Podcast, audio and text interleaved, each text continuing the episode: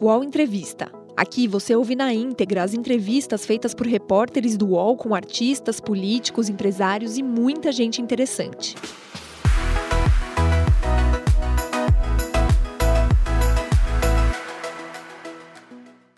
Olá, eu sou Thales Faria, colunista do UOL, e hoje vamos entrevistar o ex-presidente Fernando Henrique Cardoso.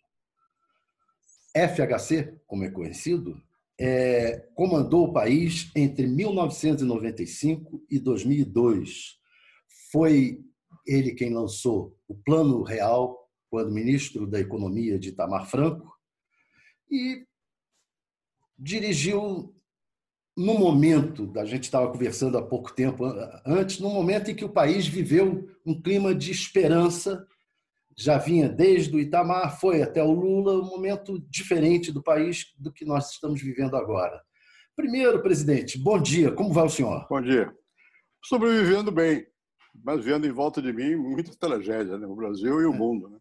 Mas eu, o senhor está em Higienópolis, né, São Paulo. É. É, como é que está sendo o seu dia a dia? O seu, como é que está sendo a sua rotina nesse tempo de coronavírus? Bom, eu tenho, a, não sei se é vantagem ou não, Primeiro, eu moro num apartamento que é, que é amplo. Tenho duas cachorrinhas e tenho a, a Patrícia, minha mulher. Então, isso já dá uma certa alegria. Né? Bom, mas, além disso, eu, eu escrevo em casa. Eu, trabalho, eu sempre trabalhei em casa, nunca escrevi no escritório.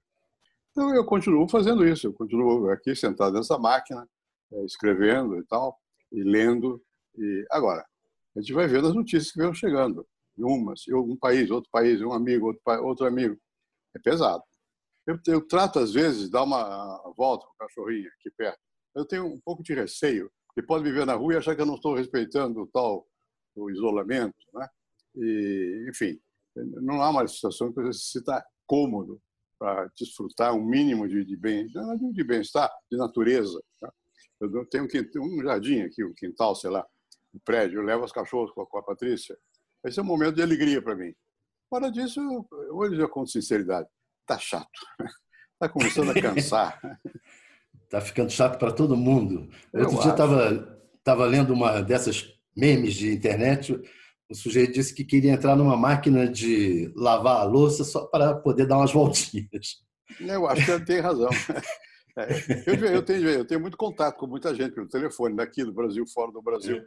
Bom, mas mesmo assim não substitui, nada substitui você pegar o carro. Né, eu não gosto de. Eu ando, não, não deu nem dizer isso, mas eu ando quase sem segurança, ou às vezes sem mesmo. Né, é chato. Então, eu ando a pé por aqui. A Patrícia guia o carro, às vezes eu guio mais raramente, porque estou ficando velho para guiar carro. Mas é bom, dar uma volta, vai ver São Paulo, vai tomar um café no lugar que eu gosto, vai ao restaurante. Acabou tudo isso. Então, ah, você imagina, nós estamos bem. Você imagina para quem está vivendo na favela da, da Rocinha, que eu tenho um apartamento aí perto da Rocinha, no Rio, ou se não é na Rocinha, quem está vivendo aqui em São Paulo, na periferia também. Não é brincadeira. A dificuldade que, que, da vida, porque é muita gente debaixo de um teto precário. Né? E não tem como se isolar. Enfim, então eu acho que esse momento é só, não é só momento para fruição, para quem pode, de leitura, escrever e tal, mas ele pensar um pouco. É o mundo que nós vivemos é um mundo muito desigual. E a desigualdade, numa hora dessa, fica visível. Tem milhares de pessoas que não, tem, não vão, talvez não vão chegar a ter atendimento. Dá certo esse um país assim? É difícil, é. né? Precisa mudar. Presidente, falar em país e país assim, dar certo, o nosso presidente atual, o, Jair, o Bolsonaro, ontem deu uma entrevista dizendo que tem um projeto de decreto que considera atividade essencial toda a, a, aquela atividade que é indispensável para a manutenção do pão. Ou seja, tudo, todo mundo poder ir para a rua. Todo mundo, é, ele, como é que chover essa coisa dele soltar um decreto liberando? Ele disse: Eu tenho a caneta na mão, posso abrir o comércio a hora que eu quiser. É, ele tem um raciocínio de que é alguém que tem todos os poderes na mão. Não é assim. O presidente do Brasil eh, tem que seguir a Constituição. O poder é limitado, segundo a Constituição, aos outros poderes. Os estados que têm poderes, o Congresso, o Supremo. E há a influência da mídia, que é enorme, dos grupos de opinião. Eu acho que é uma visão um pouco tosca do que seja a função de um presidente. Né? Eu acho que não dá certo isso. Ele mesmo já tem aprendido um pouco que cada vez, toda hora que ele diz uma coisa um pouco mais ríspida, ele, ele se emenda no outro dia faz um discurso dizendo o contrário, porque deve ter ouvido muita reação contra isso, né? Eu acho que a gente tem que seguir regra. Não é bom. É, eu, talvez, talvez é, para eu, eu não me incomodo seguir regra não, mas há muita gente que prefere que minha, minha vontade é lei, mas não é. Não adianta, não é lei. E aí, no caso que está em jogo, é a saúde das pessoas, é a vida das pessoas. Né? Eu tenho a impressão de que o presidente Bolsonaro sentiu o drama que é. Eu, eu, isso eu entendo, porque eu já estive por lá. Né? Eu senti o drama que é ver que o sonho dele vai desaparecendo. Porque o programa que era de austeridade, qual é a austeridade possível no meio de crise? Tem que soltar dinheiro para aumentar a dívida. Né? A gente sai mais pobre da crise, não mais rico. Né? Mas tem que salvar a vida. E de vez em quando ele parece que se rebela contra a, a circunstância em que ele vive. A circunstância ele exige uma atitude que seja uma atitude de solidariedade. E a atitude dele de solidariedade histórica, com as metas dele. Então, vai mal. Eu acho que isso não é uma boa, é. não é uma boa posição. Nessa entrevista, ele também falou que o, o ministro Mandetta é, ele não vai demiti-lo agora porque não quer demitir em meio da crise. O senhor, o senhor, já viu uma coisa dessas? O senhor imagina uma, uma, relação do presidente com o seu ministro dessa maneira, o senhor que foi presidente? Eu acho realmente uma coisa inaceitável. Eu não conheço o ministro Bandetta, nunca ouvi isso, eu não me lembro. Agora, ele tem feito o que é possível. Ele, ele, tem, uma, ele tem uma vantagem, ele fala com, com pessoa normal, ele explica as coisas. Nesses né, programas que ele tem dado de entrevista, ele é concreto, ele diz coisas sensíveis à, à população. Né? como é que o presidente da República tira o poder, porque isso é tirar o poder do outro, dizer eu posso demitir, ele pode demitir que isso sim, ele, a lei manda que pede, ou permite que ele dimita. Mas vai fazer isso nesse momento? Vai usar esse argumento nesse momento? Vai criar uma inquietação num ministro que, na circunstância, está indo bem, razoavelmente? Por que fazer isso? Eu não vejo. Essa vocação para andar em águas é, revoltas que tem o nosso presidente. Ele realmente disse outro dia uma coisa que é verdade. Ele foi um atleta. Eu acho que ele é ainda.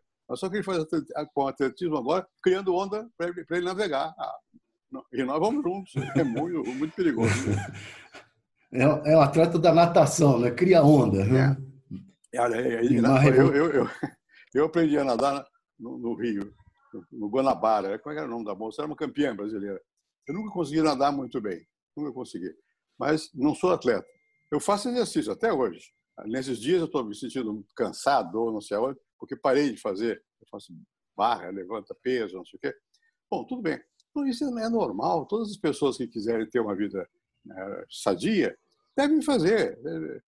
Eu, eu, sou filho de militar, filho, neto, bisneto, tudo. Então, é, para mim, o negócio ali é certinho. Tem que fazer, faz, tal. E...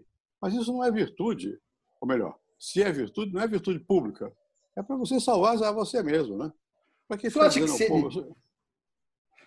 Opa, desculpe. O senhor acha que se ele é, demitir o Mandetta, é, ele coloca em risco o próprio governo? Não sei avaliar, mas eu acho que o Mandetta tem, tem tido um apoio, ah, eu não sei me dizer popular, mas dos que acompanham, razoável. Né? Ele tem explicado. Eu acho que uma das funções de quem está no governo nesse momento de dificuldade é falar com o país. É porque o que, que as pessoas querem? Esperança. Você acabou de dizer há pouco. Né? Esperança. O Celino que fez. Se você olhar a administração do Juscelino do ponto de vista é, de política financeira, foi um desastre. Ele nem, ele nem tinha noção de inflação nem coisa nenhuma. Fez Brasília. Ele criou esperança nos brasileiros. Né?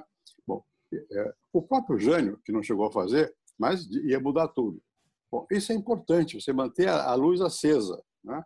Bom, isso é função do presidente. O presidente, na hora da dificuldade, tem que vir para dizer: olha, nós temos caminho, e vocês me sigam que isso aqui vai dar certo. Não sou eu quem vou dar certo, é o país que vai dar certo.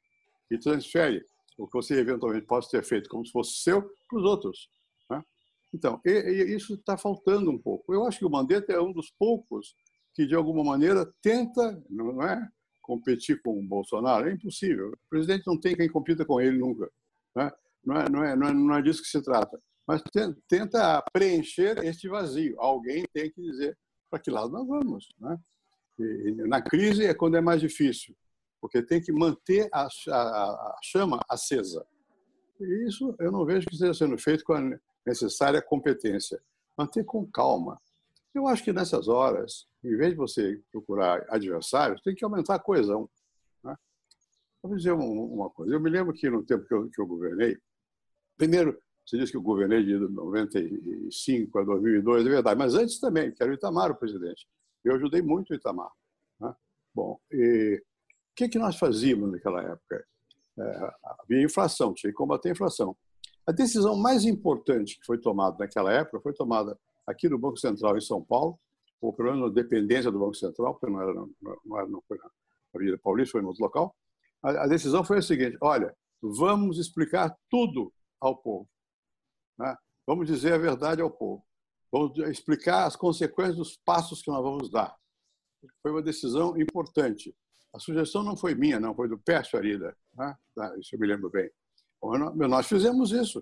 Quer dizer, nós dissemos o que ia acontecer. Né? Para as pessoas se sentirem mais seguras e poder verificar se vai mesmo acontecer ou não.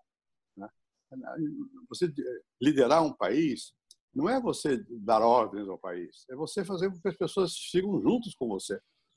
E é preciso que você não é surpreender também, a todo instante. Né? Não pode surpreender a todo instante. É, tem que dar, ajudar o povo a ver que tem caminho, tem saída. Aqui, nesse momento, é muito complicado, porque se trata de uma coisa física. Vai ter consequências econômicas, não sei o quê, virão. Mas, no primeiro momento, vamos sentir o problema, vai morrer gente. Está morrendo, não é que vai morrer. Está morrendo. Você tem, tem os hospitais, tem falta disso, falta daquilo. Que a bandeira está explicado até isso. Tem que explicar mais, com mais clareza, dar esperança de que as coisas vão melhorar. Né? Mas não pode ser esperança como, como o presidente quis fazer aqui. Não é nada, é uma gripezinha. Não é uma gripezinha, tem que dizer a verdade. Exatamente. Presidente, ele, ele, cometeu tantos erros nesse período que começaram a falar, na, é, a pedir, houve um movimento de partidos de oposição pedindo a renúncia dele. O que, que o senhor acha disso? Eu acho o seguinte: nós já tivemos aí dois impeachments e as consequências de um impeachment são complicadas, né? porque as pessoas não se conformam, tem versões, não sei o quê, perde-se tempo, as estruturas políticas ficam abaladas. Bom, eu sempre fui muito cuidadoso em matéria de pedir, tirar quem teve voto. Quem teve o voto sai, fica o segundo, o vice, que também teve voto, mas o povo não sabe. Então é, é, é uma situação delicada. Bom, em segundo lugar, eu acho que no caso atual é, não, é, não, é, não há uma similitude tão grande. Eu preciso buscar raciocínios um pouco nefilibáticos para encontrar realmente um motivo para criminalizar, como se fosse contra a Constituição, não sei o que e tal. Pedir demissão é um ato individual de vontade. Você lembra que o Jânio fez isso para dar um, uma espécie de golpe. E o Auro Moura Andrade disse, não, ninguém discute a renúncia, né? Bom, eu não sei, eu não conheço o Bolsonaro, eu não sei se ele ouve as pessoas, e se as pessoas têm eh, condições de conversar mais abertamente com ele. Né? Eu não sei. De qualquer maneira, eu sou institucional. Enquanto ele for presidente, ele é o presidente. Se houver uma situação em que ele perca condições de governar, Vamos ver o que acontece. E, e a meu ver, tem que ser o vice-presidente. Goste, não goste, eu acho, eu até tenho uma, uma simpatia pelo vice-presidente que eu conheci em Harvard. Ele é uma pessoa normal. Né? Então, é, é melhor ter alguém normal no comando do que ter alguém que toda hora pede a rédea, né? Mas eu não sei se, se já chegou o momento para isso. Eu acho que o, o bom para o Brasil seria que o, o, presidente Bolsonaro entendesse o papel dele, não sei se vai conseguir, e acalmasse um pouco, não tomasse, não tivesse gestos bruscos que, que põe o país em, suspeito, em suspenso.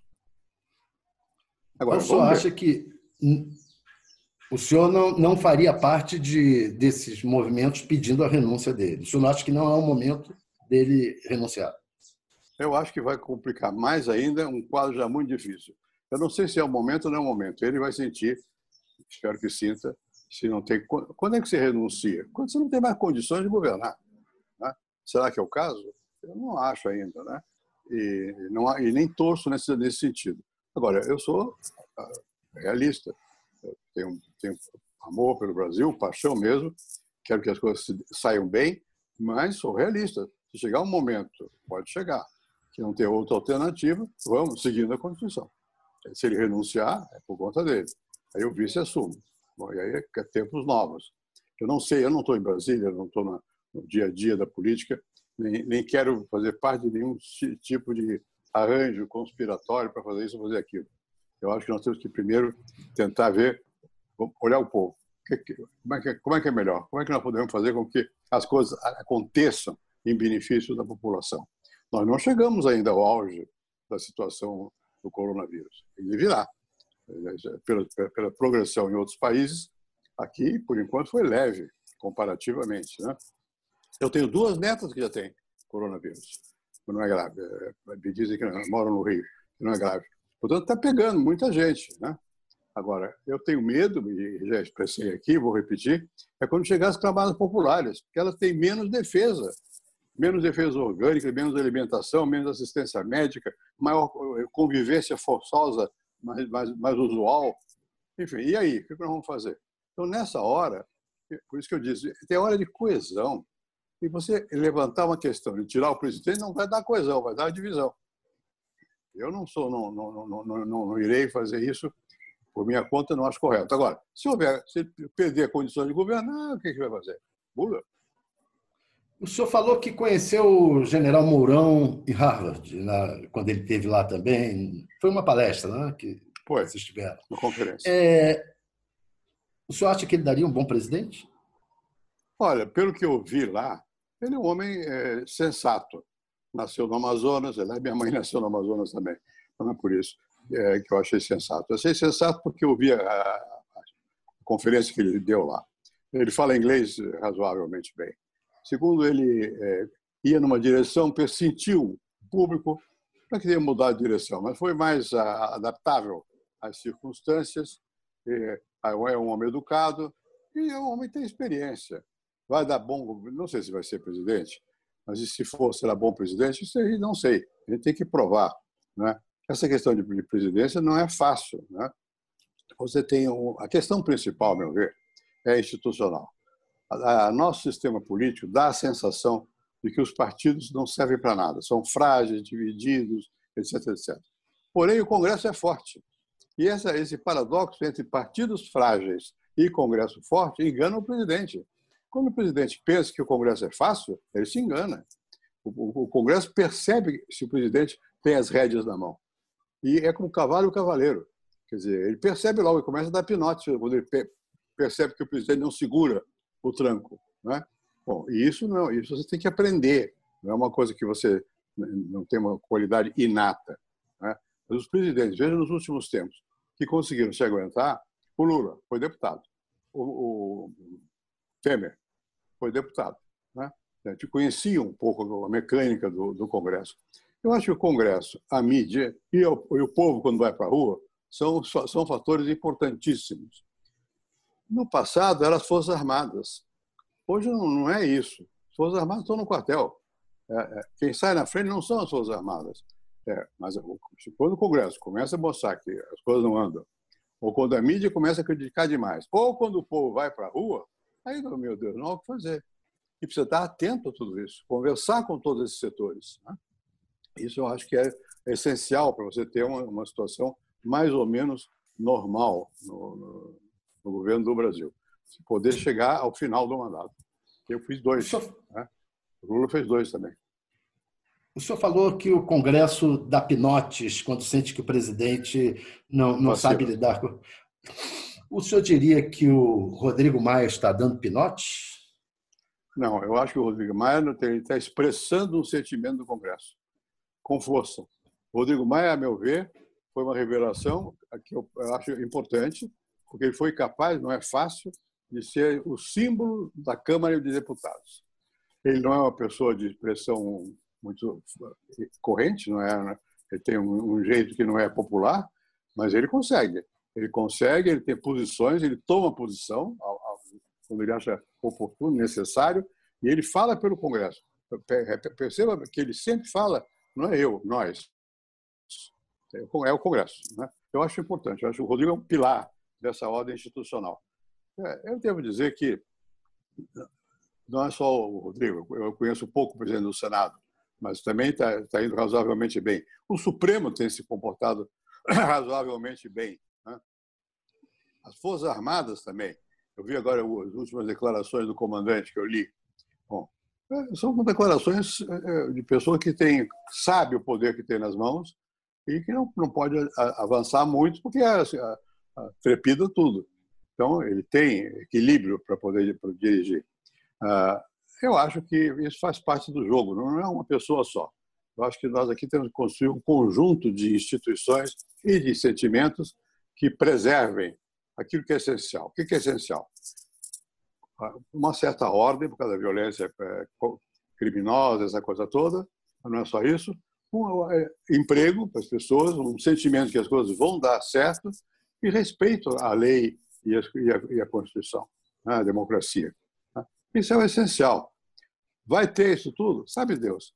Nós vamos viver momentos muito difíceis, porque é óbvio que essa consequência do endividamento que nós vamos ter agora, o Tesouro vai abrir as portas, vai se endividar para poder atender esses bilhões que são necessários, isso, vai custar no futuro. Vai ser difícil. Quer dizer, o que nós caminhamos em termos de crescimento econômico, vamos, vamos ficar parados ou dar para trás. Né? Bom, vai precisar mais ainda de rumo, de estratégia, de coesão, de crença no, no nosso país. Né? De crença na liderança do país. Acho que, por isso que eu sou cuidadoso da questão do presidente Bolsonaro, não é por ele, eu nem o conheço, mas é pela instituição. Se você arrebenta essa instituição, é complicado. Ela, às vezes, se arrebenta sozinha. Aí o que a gente vai fazer? É. Presidente, o senhor falou dos militares. É, o senhor acha que há algum risco de alguma, algum tipo de intervenção? Olha, eu, eu não creio. Veja é o seguinte: é, eu, eu, conheço razoavelmente essa questão dos militares. Eu me lembro quando fui para a presidência, a Ruth, minha mulher, é paulista, e geralmente o pessoal de São Paulo conhece pouco a instituição militar. E a Ruth foi à, escola militar, as agulhas negras. Voltou encantada, porque tinham mudado os currículos, não sei o quê. E depois, você está vendo, o exército não é o que vocês pensam, ele se, se transforma. O exército brasileiro se transformou muito também. Não é mais o exército, o exército de 64, você deu o golpe de 64, o movimento de 64, é outra coisa. Tem mais também noção das dificuldades, do papel que tem que exercer, dos limites da sua possibilidade de atuar. Então, eu não acho que exista um sentimento do, do, do, nos quartéis. Né? Falo de, de, de, interpretação, não tenho informação. Um movimento que mudar o presidente ou sustentar o presidente. Eu acho que eles têm sido é, seguir a Constituição e tomara seja assim até o fim. O que está faltando não é militar, está faltando é comando político, liderança política. É, esse que é o ponto, quer dizer. Você não está numa situação como que nós estamos vivendo, ah, por que, que vocês estão falando comigo que estou fora da jogada? Porque falta um ponto de referência. Outro dia eu telefonei. Para quem? Para o Sarney para saber o que, que, que o Sarney achava. Porque o Sarney é um ponto de referência. Né? Ele tem mais ação política do que eu, mas é um ponto de referência. Quer dizer, está faltando liderança política, não é liderança militar. Quando, na inexistência de liderança política, torna-se possível uma liderança militar. É bom? Não, não é bom. Mas é de mieux. Se não tiver outro melhor, fazer o quê? Né? Eu não falei do, do, do ministro que, que nós mencionamos agora, o Mourão, em termos dele ser militar. É porque ele é vice-presidente da República. Ele é o sucessor natural da é, é o sucessor natural do presidente da República. Né? Eu não, não, não, não, não vejo não vejo isso como com temor. Eu não acho que os militares estejam na posição que estejam querendo ocupar espaço político. Não. Mas se, se não houver liderança política capaz de ocupar esse espaço, o que eles vão fazer? Acabam ocupando. Né? Você vê, eu acho que esse que é o problema. Nós estamos sem, sem, sem referências políticas mais, mais sólidas, mais fortes. Né? E o governador de São Paulo, que está aqui, bom, tem se mostrado ativo. Você pode gostar ou não gostar dele, tem se mostrado ativo, está presente. Né? Há vários governadores que estão presentes nesse, nesse momento. Né? Falei de São Paulo, que eu moro aqui. Né? E é, é assim que se mostra capacidade de chegar ao, ao, ao futuro, a algum, algum local. Fala atua, mostra. Né? Ou então não tem democracia. Quando não tem democracia, é a mesma coisa, só que ninguém sabe, é pior. Como é que o senhor falou do governador de São Paulo, falou do Rodrigo Maia, são nomes que estão tentando se viabilizar para 2022. Mas não apareceu, e o senhor mesmo está falando, está faltando uma liderança política. É, não apareceu essa liderança. Como é que o senhor vê o quadro para 2022? Vamos lá. No, no meu tempo, quando você estava aí, acompanhou, primeiro nós tínhamos um líder muito importante, que era Ulisses Guimarães. Ulisses nunca foi nada, foi ministro há muitos anos antes, por pouco tempo ele era um deputado, presidente da Câmara, mas tinha liderança, expressava um sentimento que era o sentimento de um grupo importante de, de pessoas. E havia vários sublíderes naquele momento, havia muita gente. Acontece que agora nós estamos numa fase de transformação muito grande da sociedade. Para começar, esses instrumentos que nós estamos usando aqui, estamos conversando, um cada um na sua casa, não sei o quê, tudo isso é novo. Né? Bom, a sociabilidade mudou. Nós vivemos numa sociedade chamada em rede, e tudo assim, muito bem. Isso faz com que as lideranças tradicionais percam capacidade de eficiência, de, de, de se sentirem à vontade nesse, nesse sistema. E surgem novos líderes que nós nem conhecemos. Mas são líderes de outro tipo. Não são líderes de levantar temas relevantes institucionais, são líderes mais bem para provocar uma discussão, para gritar, para protestar. Eu uso o Twitter para brincar, para aprender. Né? Bom, no Twitter, eu vejo, as pessoas gostam de dizer, tá, contra ou a favor, contra ou a favor, contra ou a favor, sim ou não, sim ou não. Então, nós estamos vivendo um momento difícil de, para a emergência de lideranças que têm um certo sentimento mais amplo de futuro. Como é que você constrói um país? Né? Então, você tem essa dificuldade. Ah, não é que inexistam líderes. Você mencionou aqui ah, a presença do, do Rodrigo, do, João Dória, o rapaz do Rio Grande do Sul, Eduardo Leite, é bom, me parece. Eu não conheço muitos outros, conheço alguns, mas nem todos. Na esquerda, Pô, alguns? Da esquerda, o, o, Lula, de alguma maneira, matou a esquerda, porque ficou só ele. É, ficou só ele. É fora do, do Lula, quem? Né, não vejo. Né. Pode ser que apareça. Os governadores do PT, do, do, do Piauí, da Bahia, são bons, mas não têm eh, relevância nacional, não chegam a esse ponto. E nas forças novas, o Luciano Huck, que é apoiado por muitos setores, tal e coisa, nessas horas de conflito maior, crise como nós estamos vivendo, ele tem menos o que dizer. Né? Então fica um pouco marginalizado do, do, do, do processo. Não, não, não, não Cuidado aí, presidente. É, eu estou vendo. Pronto, não, não, melhor não tocar em nada, vou botar luva. Mas o fato é que está tá faltando realmente isso. Você vê que você lê, lê os jornais, o, o, o, bem ou mal, o Bolsonaro é presidente da República. Então, o que ele fala tem uma repercussão imediata, grande. E quem mais? Quem é que tem realmente uma repercussão equivalente? Né?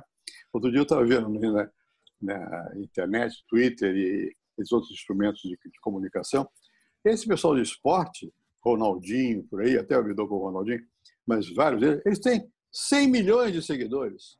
100 milhões, quer dizer, é uma loucura. É. Né? Pessoal de, de, de, teatro também, teatro não, de, de, televisão, 100 milhões. Eles é que formam, digamos, a massa da opinião. Não sei se quando eles se deslocam para o meio político, se obtém o mesmo, mesmo resultado. Talvez não. Né? E se obtiverem, vai ter um, um, desastre depois, porque não sabem o que fazer quando chegou ao, ao poder. É um momento de transição das sociedades. Né? Você vê nos Estados Unidos, ganha o Trump nos Estados Unidos. Olha, benza a Deus, hein? melhor ficar por lá, porque diz coisas inacreditáveis também. Né? E, e o sensato também. Diga. Como é que o senhor acha que vai ficar agora o mundo? O senhor estava falando do Trump, o mundo e o Brasil pós-coronavírus. O que Veja, muda? Ontem, ontem, na minha fundação, houve um debate. Estava o, o embaixador Marcos Caramuru, o embaixador nosso na China, e estava um americano que é, dirige uma rede de, de coisas inovadoras, não sei o quê. Bom, o que, que muda? Bom, primeiro, é, obviamente, a China, a, a, a, o vírus começou por lá, mas a China atuou, mostrou sua eficiência. De repente, nós vemos que nós estamos dependendo da China para comprar máscara, uma coisa patética, né? Bom, Ah, e os Estados Unidos ficam com medo disso. A sensação no público americano é de que tudo que a China faz é para o mal. Bom, o Brasil não tem essa sensação. O governo atual, às vezes, dá essa impressão, mas depois tem que se dizer que nós temos muitos interesses em comum. Mas eu acho que depois, depois do, coronavírus, o poder da China vai aumentar, porque ela teve, conseguiu superar com certa rapidez China, Japão, Coreia, os países asiáticos superaram com certa, parece, com certa rapidez a crise né, do, do, virótica. Né? Bom, eles têm uma proposta para o mundo? Eu não sei se eles têm uma proposta para o mundo. Né? Aí é o outro lado. Europa, Estados Unidos. Né? A Europa sumiu. A Europa, nessa hora, está brigando por, por, por, coisas menores. O, o, o, Macron e a Merkel, que são expressões maiores da Europa, eh, ainda se mantém mais ou menos. Né? Já na Itália é uma confusão sem, sem tamanho. Na, na Espanha não se sabe o que vai acontecer. Portugal está bem. Portugal é pequeno. Marcelo, que é o presidente de Portugal, é um cara decente, correto, é capaz de expressar, mas Portugal não tem peso nas decisões. E a Inglaterra sai da Europa nesse momento. O Putin ficou na dele. Né? O Putin não deve ser desprezado. Eu conheci o Putin quando era presidente, passei uma semana no Kremlin. Ele me dizia uma coisa que eu nunca esqueci. Vocês têm que aprender a respeitar a nós, a Rússia, a União Soviética. Respeitar. Eles tinham uma noção de que era necessário entender os interesses deles. Interesse dele naquela época era quase tudo, né? tomar conta da Escandinávia, ocupar a Ucrânia, enfim era um pouco discutível. Mas, mas o fato é que eles existem, eles têm lá. Então, nós vamos ter um mundo em que forças, digamos, que não são ocidentais vão ter mais peso do que as forças ocidentais. E o Ocidente está mais preso à ideia de liberdade. liberdade né? Isso é uma coisa complicada. Como é que vai ser um mundo pós-coronavírus, quando forças não liberais vão ter um predomínio aparentemente maior do que as forças liberais? As liberais se desentenderam entre si e não estão dando respostas rápidas àquilo que mais interessa ao povo, que é a saúde nesse momento, e logo depois vai ser o emprego. Né? E por trás disso tem a desigualdade, que nos países do nosso lado ocidental é muito grande. Não nos países mais desenvolvidos, mas nos menos desenvolvidos. Veja a África, a dificuldade que é. É e aqui mesmo, entre nós, a dificuldade. Então, eu tenho a sensação de que o mundo, mas é palpite, eu não sou especializado em coisa internacional, mas eu, eu tenho a sensação de que o mundo, é, para simplificar, a la China vai ter mais peso do que o mundo lá ocidental. É bom, é mal? Nós gostamos da liberdade e do individualismo. Então, para nós, para quem gosta da liberdade e do individualismo, não. Agora, o povo não quer saber, nem saber o que é liberdade e individualismo. Quer saber ter, ter emprego, tem comida, tem transporte, tem saúde. E se eles derem isso, ah, vamos dar um banho. O, o Bolsonaro e o filho, o filho dele, especialmente o, o Eduardo, falaram muito, e esse Olavo de Carvalho também, na China ter tido um grande plano do Covid, de espalhar o Covid pelo mundo e que ela está se beneficiando disso. O senhor falou que ela está, de fato, se beneficiando disso. O que o senhor acha dessa, dessa teoria conspiratória? Acho uma pura bobagem, uma loucura completa. Mas os chineses iam fazer isso, não fizeram, não é verdade. Não há nenhum, nada, nenhum elemento de razão para apoiar tal, tal plano. É que esse pessoal tem mania persecutória, eles vivem assim. Eu não conheço esse Olavo Carvalho, nem quero. Eu, eu, eu morei nos Estados Unidos muitos anos, muitas vezes, fui professor de várias universidades lá, nunca ouvi falar nesse cidadão, nunca. Isso é um invento brasileiro.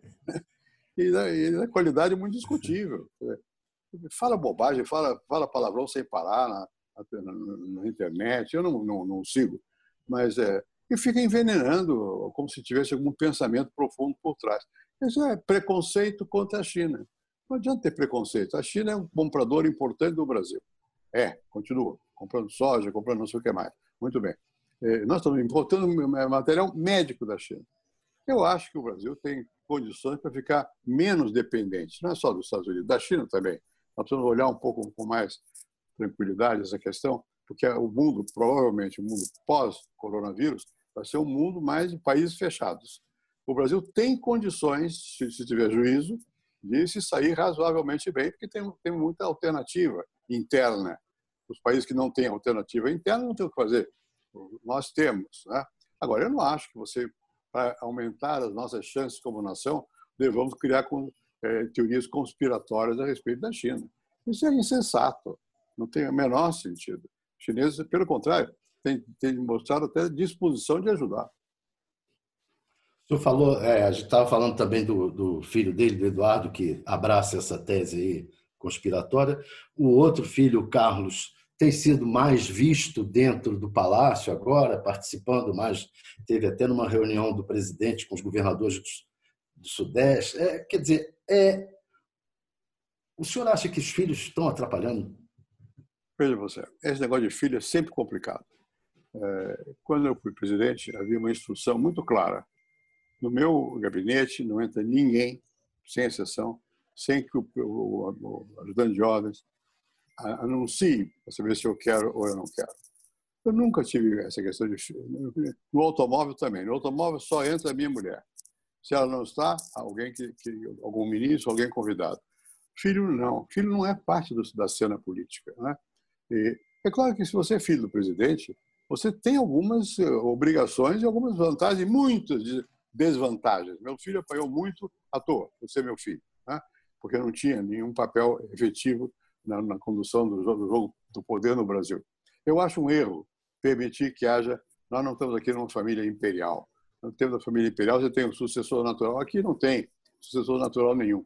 Por, por coincidência, o presidente Bolsonaro, os três filhos homens dele, os, os adultos, os três têm mandato popular. Portanto, eles têm alguma representação própria. Nesse nível, eles devem e podem atuar. Agora, como filho do presidente, tem que ter recato. Eu acho que é muito ruim você estar tá permitindo que a mídia e os informantes atribuam aos filhos a responsabilidade por atos cometidos pelo pai. Não é bom nem para o pai e nem para o país. Presidente, eu queria interromper o senhor só para dizer o seguinte: tem muita gente assistindo, é, comentando, e e, e, e, nós estamos com o senhor, o senhor está com uma audiência recorde no, nessas entrevistas aqui do UOL. É, eu queria pedir ao, ao, ouvinte, ao internauta, que compartilhe o vídeo e, e não deixe de se inscrever no canal. O senhor desculpe a interrupção, é mas a direção aqui pediu: olha, isso está um recorde, está é ótimo, está maravilhoso. É Mas é porque é o que o senhor falou, tá, faltam é, falta o norte, faltam lideranças. Então, é nesse momento, referências. O senhor é uma referência, há outras referências de esquerda e de direita, é, mas está faltando uma referência. E aí, aí as pessoas vêm e ouvem mesmo. Né? Tá o senhor falou. É... Diga. Uma coisinha só. Está faltando referência e, sobretudo, como há muita polarização, se você não é polarizador, eu não sou, é, falta capacidade de expressão do que você é. Dá a impressão que você não é nada. Porque ou é a favor da, sei lá do quê, estilo mais de esquerda radical ou de direita radical. Eu não sou assim. Eu acho que é preciso ter uma, uma, uma atitude, ao mesmo tempo, de ouvir as várias partes, ter rumo, ter valores, acreditar em certas coisas, na democracia e tal, tem que dar emprego eu estou de um lado, inequivocamente. Se for possível optar, eu opto pelo mais fraco. Eu opto por dar, tem que cuidar primeiro do emprego, primeiro do trabalhador, depois da empresa. É claro que não é separação. Se você não, não, não cuidar da empresa, bem, você discute. Só uma sacudida aí no seu microfone. Do, do empresário, do empregador, do empregado também. Mas, mas falta espaço para esse meio um pouco mais sensato. Presidente, a Marta Suplicy é, está se colocando aí como possível candidata à prefeitura de São Paulo e, e ela está defendendo uma coisa chamada frente ampla. O senhor é a favor dessa frente ampla? Ah, depende. Isso, eu, eu conheço bem a Marta. Eu, no passado fomos bastante amigos, tínhamos casa juntos lá na, no litoral, quando não havia PT, nem havia PSDB, nada disso. Ah, agora, eu acho o seguinte: Frente ampla é uma expressão que foi eh, popularizada na França eh, pelos partidos mais ou menos de esquerda que queriam chegar ao poder. É, eu acho que é preciso ver o que é essa frente ampla. Nesse momento, uma frente ampla para deter impulsos autoritários e para dar sustentação a políticas favoráveis a combater o coronavírus, eu acho que é óbvio. Mas não precisa ter, nenhuma frente organizada.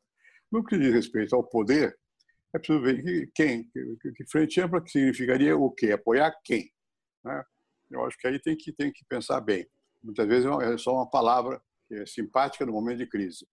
Quando eu precisei, nunca houve ninguém que quisesse fazer frente ampla. Quando eu estava no governo, era pedrada que não acabava mais que vinha do PT. Só pedra. Só pedra em cima de mim. Né? E, e olha que eu sou uma pessoa aberta. Eu conversava, queria... Não adianta. Enfim, é, eu acho que, que, se for frente ampla, vem para vem mim, não.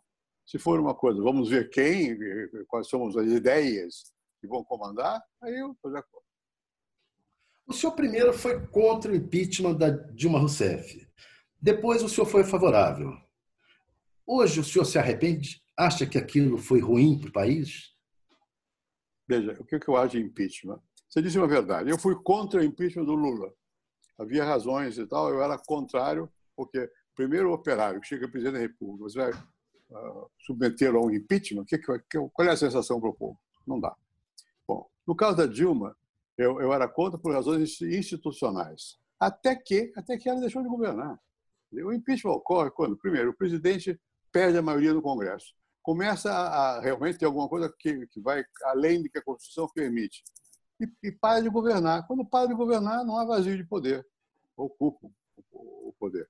E, em tese, é isso. Você tem que ter um mecanismo quando as coisas não, não funcionam mais ou quando alguém vai agride diretamente a lei, você tem que tirar de lá. Agora, eu acho que é uma, uma, uma, uma instituição que não é para ser usada a favor dos interesses políticos meu, que, eu, tais, que me sirvam. Eu acho que tem que ser uma visão de país. Né? É, você pergunta se eu me arrependo. Eu não me arrependo porque a Dilma deixou de poder governar. Né? Não, não, eu, eu, não era deputado, nem senador, nada.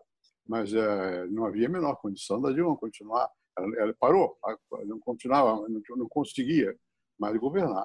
Caiu, e por uma expressiva maioria. Bom, não adianta chorar o passado. Passou. Né? Agora temos que ver no presente. Eu não acho que nós estejamos numa situação agora semelhante. Pode, pode tornar-se? Pode. Depende do quê? Da ação do presidente da República. Se ele for capaz de se emendar e, e não falar tantas coisas impróprias e, sobretudo, fazer coesão nacional, produzir coesão em vez de produzir dispersão, eu acho que ele tem chance. Se ele começar a fazer muita dispersão, a ficar um grupo contra o outro, acreditar que é uma conspiração da China, que não, eu não digo que ele acredite, acho que não, mas que da China para poder ganhar no mundo que tem esse, esse vírus, se essa, essa fosquinha com mandeta, meu Deus, isso é patético. O presidente da República não tem que ter fosquinha com ministro nenhum, ele é presidente, ele necessariamente ele manda, não precisa dizer que manda. Você sabe que eu estava pensando, eu nunca alterei a voz, você me conhece há muitos anos, eu nunca alterei a voz com, com ninguém enquanto fui presidente. E fui durante muitos anos. Né? Ganhei, perdi, etc. Mas nunca alterei a voz. Porque eu acho que o presidente, a força do presidente está na, é tão grande que se ele se comportar com compostura, é mais eficaz do que ele ficar gritando contra. Parece que o nosso presidente não se, sente, não se sente bem se confortável naquela cadeira. Ele tem que dizer, eu sou presidente. Não precisa dizer, já é presidente. Né? Então, eu acho que essas coisas que podem parecer que não, não, não, não são nada, são muito. O comportamento do presidente é um indicador muito forte da sua capacidade ou não de exercer liderança. Quando ele começa a gritar muito, dizer que sou eu, sou eu, sou eu, ele não é mais nada. Você não precisa estar dizendo que é para você ser. Presidente, os nossos internautas aqui estão pedindo muito para o senhor falar no Ciro Gomes. Como é, que, não, não... como é que o senhor está vendo o Ciro nesse quadro? É, quais, quais, são as possibilidades dele? Bom, veja, o Ciro, eu, eu conheci o Ciro, o Ciro me substituiu né, no, no Ministério da Fazenda, e eu conheci o Ciro de, de antes. Né? O Ciro é uma pessoa inteligente, a certa altura ele foi para os Estados Unidos para estudar, e esteve comigo, pois ele teria dito, não sei se é verdade, que eu disse tais, tais ou quais coisas sobre umas pessoas lá, não, na verdade, não é, não é do meu estilo esse tipo de fofoca. Mas, enfim, o Ciro é um homem inteligente e, e, tem um problema. Ele muda de opinião, a meu ver. Ele diz o que é, é, reage de acordo com, com as circunstâncias. Agora, ele sabe falar. Isso no Brasil tem um peso enorme. quem fala para a opinião pública tem, leva uma vantagem. É, eu não sei se o Ciro, o que, que ele representa hoje. Ele representa alguma coisa? Não sei. Ou é só palavra. Né? Ele mudou de partido e tal. E, e, qual é a posição dele? Se aproximou muito do Lula, se aproximou do Itamar, e comigo começou a jogar pedra, inventar coisas, não sei o quê. Mas tudo bem. Eu não sou pessoa de ter rancores. Aliás, ele é educado, pessoalmente. Não, não tenho nenhuma reação negativa se eu me encontro com ele, eu converso normalmente. Mas eu não sei se o Ciro é a pessoa para conduzir o Brasil para, para o futuro. Porque o mundo, como eu acabei de dizer, mudou muito. E se, você põe, uma pessoa que não tem uma cabeça mais global, que não entende o jogo do mundo, é difícil. Eu não quero fazer prejuízo a respeito do Ciro, dar impressões de coisas que eu não sei. Eu preciso conversar mais com ele para saber se ele tem noção real do mundo. Eu tenho a impressão que ele tem, ele dá de vez em quando umas estocadas. Ele é bom para dar estocada. Mas essas estocadas às vezes são implicam num certo é, momentâneo, coisa momentânea, oportunista, digamos assim, né? Eu acho que para presidir o Brasil você precisa ter alguém que seja menos oportunista, menos estocada e mais visão de longo prazo, para poder avançar e juntar muitas forças para que nós possamos chegar a um certo objetivo. Não pode ser tão de cá ou de lá. Tem que ter cor. Não estou dizendo que seja indiferente às coisas, não é isso. Mas não pode ser mesquinho. O Ciro não é, que eu saiba, mesquinho. Mas ele fala com muito mais rapidez do que pensa pode ser uma frase só. E o Lula? O, o, o senhor já foi muito amigo dele. Senhor, não sei nem se o senhor falou com ele depois que ele saiu da prisão.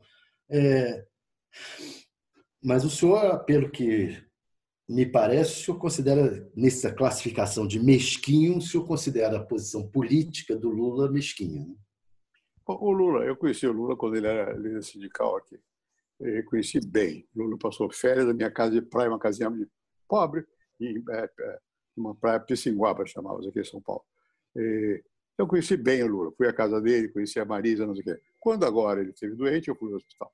Quando a Marisa tava, morreu, eu fui ao hospital também. Uh, o Lula não é, não é, pessoa de gestos, ele é muito contido nisso.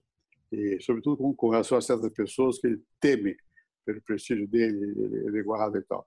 Bom, Agora, o Lula tem sensibilidade, ele, ele é intuitivo. Eu conheci o Lula tosco, ele não é mais tosco, ele aprendeu. Aprendeu sozinho, com a vida, mas ele aprendeu. Agora, é, eu acho, e vou dizer uma coisa que me, me abrange também: o Lula passou, nós passamos. Essa época já mudou.